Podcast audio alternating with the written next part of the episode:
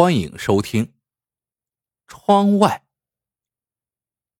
亲情固然无价，但最难能可贵的是陌生人之间的关怀、爱护和尊重。老山离了婚，独自带着一个十二岁的女儿小莎，父女俩相依为命的过日子。老山没有固定收入，而过了暑假，女儿就要升学了。要用一大笔钱，他一时起了歪念，从一家厂里偷了两件进口的东西，结果第二天就被警察逮到了派出所。老山倒也痛快，一口就招了，赃物现在就藏在离他家不远的一间废弃的老屋里，警察当即就让他带路去提取赃物。老山抬腿刚要走，猛地心里一沉。自己这么一去，不是都被女儿看到了吗？老山住的地方是一条老巷子，房间对着巷子，有一扇窗户，在窗户下摆了一张小书桌。女儿每天放学回家，都要坐在桌前看书写作业。巷子里走过什么人，一抬头就可以看得清清楚楚。而这个时候，女儿已经放学回家了。如果她看到自己戴着手铐，被警察压着从窗前走过，他会怎么想呢？他一定会想：原来爸爸是个坏人。老山最怕的就是被女儿知道自己是个贼。想到这里，老山的心揪了起来，抬头对警察恳求道：“能不能不给我戴手铐？”警察问：“为什么？”老山低下脑袋说。到那里去要经过我家门前，我不想让女儿看见我这个样子。这个请求让警察犯了难，几个警察商量了几句，对老山说：“我们请示一下领导，看能不能答应你的请求。”没过一会儿，去打电话请示的警察推门进来，老山紧张的抢着问：“怎么样，同意了吗？”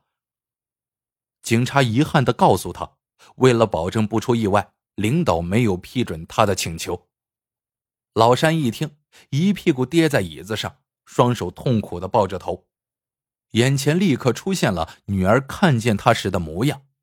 最后，他还是在三个警察的押送下，悔恨交加的坐上了警车。到了巷子口，车不能再前进，警察就把他围在中间，走进了巷子。一下车，想到自己的模样即将被女儿亲眼目睹，老山感觉自己就像被押赴刑场的死刑犯一样，两条腿就不由自主的打起了颤，脑袋也一直低垂着。当走到自家窗前时，他把脑袋压得更低了，羞愧难当，踉踉跄跄的走过了那几步，眼睛始终没有勇气向窗前望去一眼。走到那间废弃的老屋。老山给警察翻出了那两件赃物，警察提了赃物，掉头又带他回派出所。老山心里在暗暗期待着奇迹发生，也许今天女儿并没有在家，而是跑到同学家玩去了。可当他第二次走过自家窗前的时候，却隐约听到女儿说话的声音，他的头顿时轰的一下，浑浑噩噩的走到了警车前。有个年纪很大的老警察忽然对他说道：“你女儿长得很可爱，学习应该也不错吧？你是当父亲的，以后做什么事情都要想想自己的女儿。”这话听在老山耳朵里，就像一把刀子似的剜着他的心。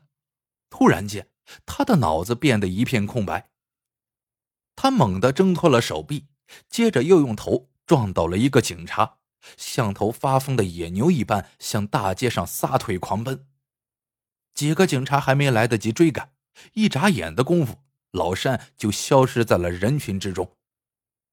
老山像个疯子似的，一口气跑出几条大街，脑子这才渐渐的恢复了理智。自己竟然在警察眼皮底下逃脱了，这肯定会让他罪加一等的。可这会儿后悔已经来不及了。他瞧了瞧手上的手铐，知道带着这玩意儿走到哪儿都会引人注目的，就逃到了一个桥洞底下藏着。躲到晚上，老山才摸到了一个开锁高手家里，求人家帮他打开手铐。开了锁，那位锁匠也不知道他犯了多大的事没敢收留他。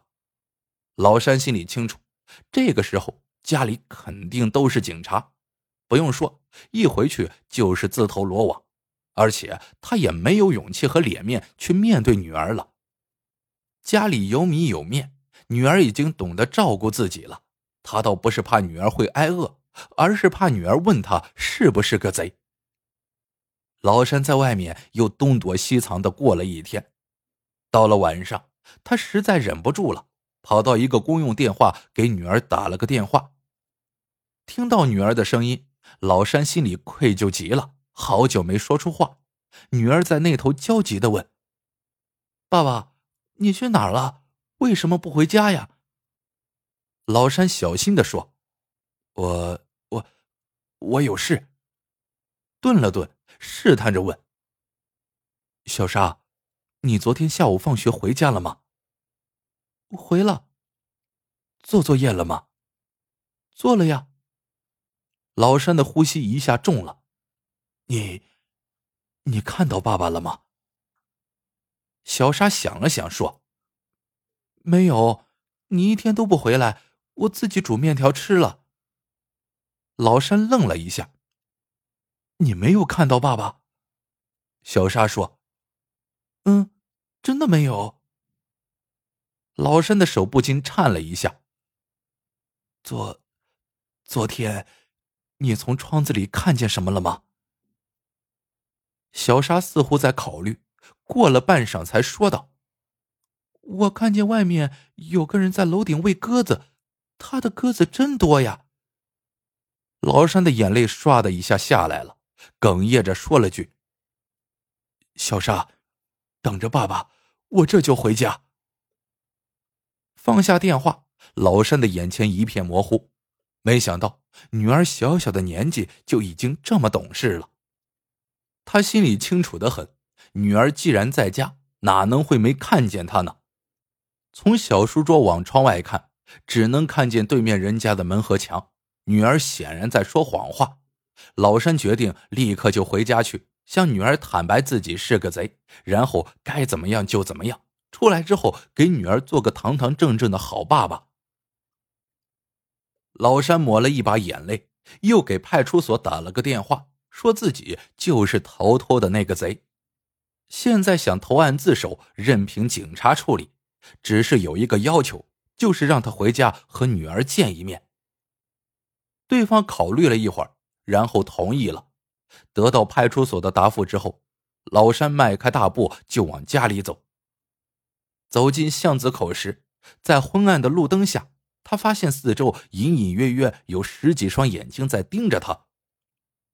老山知道警察已经把这里都包围了，他老老实实的伸出手，大声说：“你们过来把我铐上吧。”有个警察向他走过来，不过他却没有拿手铐铐他的手，而是把他的手按了下来。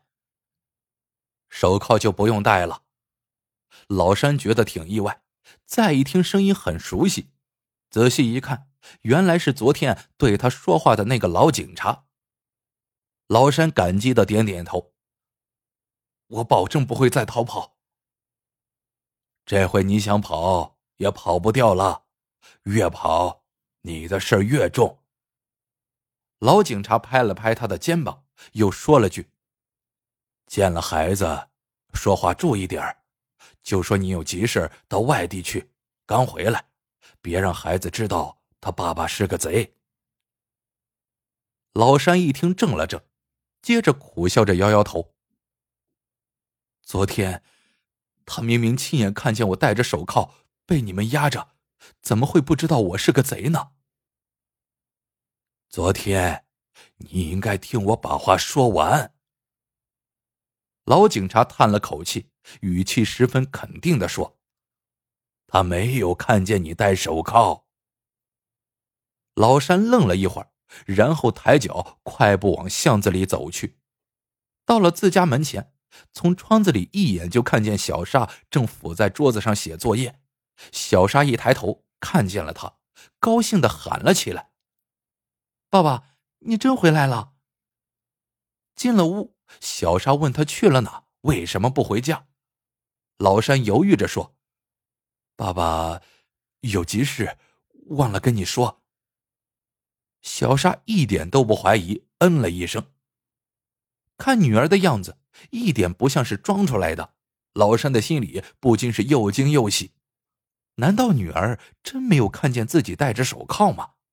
他下意识的往窗外看过去，迟疑的问：“小沙，昨天你坐在这儿写作业，真的没看见爸爸吗？”“没有。”小沙肯定的说，想了想，又补充道：“我只看见一个警察伯伯。”警察。老山的手一抖，强笑着问。他和谁在一起？小沙奇怪的说：“他只有自己一个人呀。他走到我们家来了。”老山愣了，他进来干什么？小沙说：“警察伯伯看见我就叫我先别写作业了，拉着我的手走到了这边，叫我往窗外看，说有好看的东西。”老山顺着女儿的手一看，顿时什么都明白了。这间房子后面还有个小窗，从这儿往外看，可以看到别人家的楼顶。远处有一家人的楼上养着许多鸽子。女儿并没有说谎，他真的没有看见自己戴着手铐，因为在他走过来之前，那个老警察已经抢先一步进了他的家。老山紧紧的搂了搂女儿。说道：“爸爸今晚还有一件急事，你一个人睡吧，要好好学习。”说罢，拉开门走了出去。好了，这个故事到这里就结束了。喜欢的朋友们记得点赞、评论、收藏，感谢您的收听，我们下个故事见。